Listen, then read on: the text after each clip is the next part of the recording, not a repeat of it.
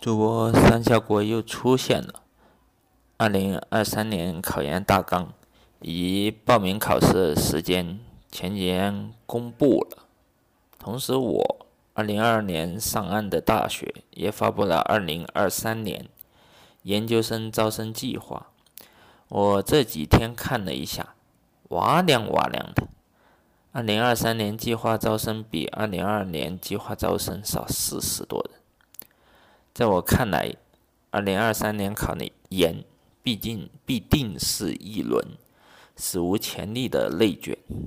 可能二零二三年考研的人们，可能学费涨了不说，学校的供给还严重缩水。今年外租宿舍的报道，明年将不复存在。我刚刚说过，我是去年研究生上岸的。我个人简单分享下去年的故事。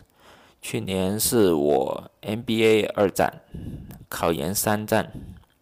二零一八年 MBA 一战，选择省内没有那么卷的二幺二幺幺大学，结果那一年考试非常难，我当时以为自己没戏了。没想到分数出来之后，我居然过了 B 区线，仅仅比 A 区线少三分。但是我我又不想去 B 区的学校，所以我那我那年复试我就放弃了。MBA 二战我吸取了一战的教训，我选择了我二零二二年上岸的大学，因为学费当时在省内是。最便宜的，现现在这学校已经涨价了，而而且它还是国家级双一流学科高校。去年去年的研究生初试又难又恶心，我唯一希望成绩能过 A 区线，结果成绩出来居然压着 A 区线，复试有望了。复试我实在是太紧张了。毕竟是第一次面试，还是网络面试。如果不是二零二二年扩招的话，我那一年肯定会落榜。上岸后，我继续关注了我二零二二年上岸的大学的 MBA 调剂。不关注还好，一关注吓一跳。MBA 考试，MBA 面调剂面试最低分比 A 区线。高出十几分，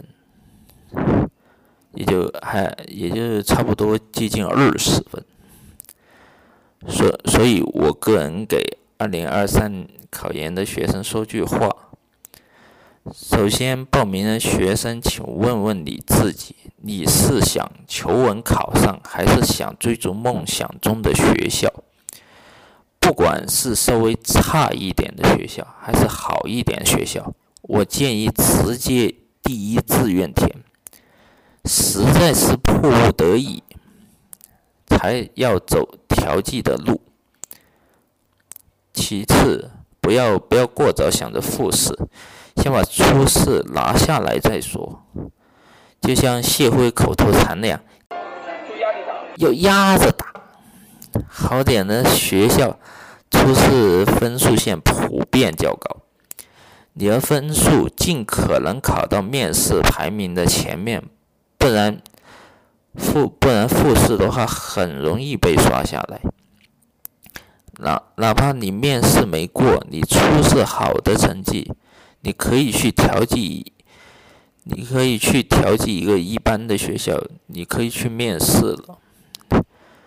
最后，善于利用免费的课程，旁门左道的我这里就不说了。我这里就说正道的嘛，以我考的 MBA 初试为例，现有的大的培训机构的 APP 上面有免费课程，你可以下载下来学习，基本上你压 A 区线就没问题了。今天我就说到这里，我主播三下国，祝2023年考研的明年成功上岸。各位，下期继续不见不散，记得点赞、收藏、请在各大音频平台关注。杨洋大乱炖。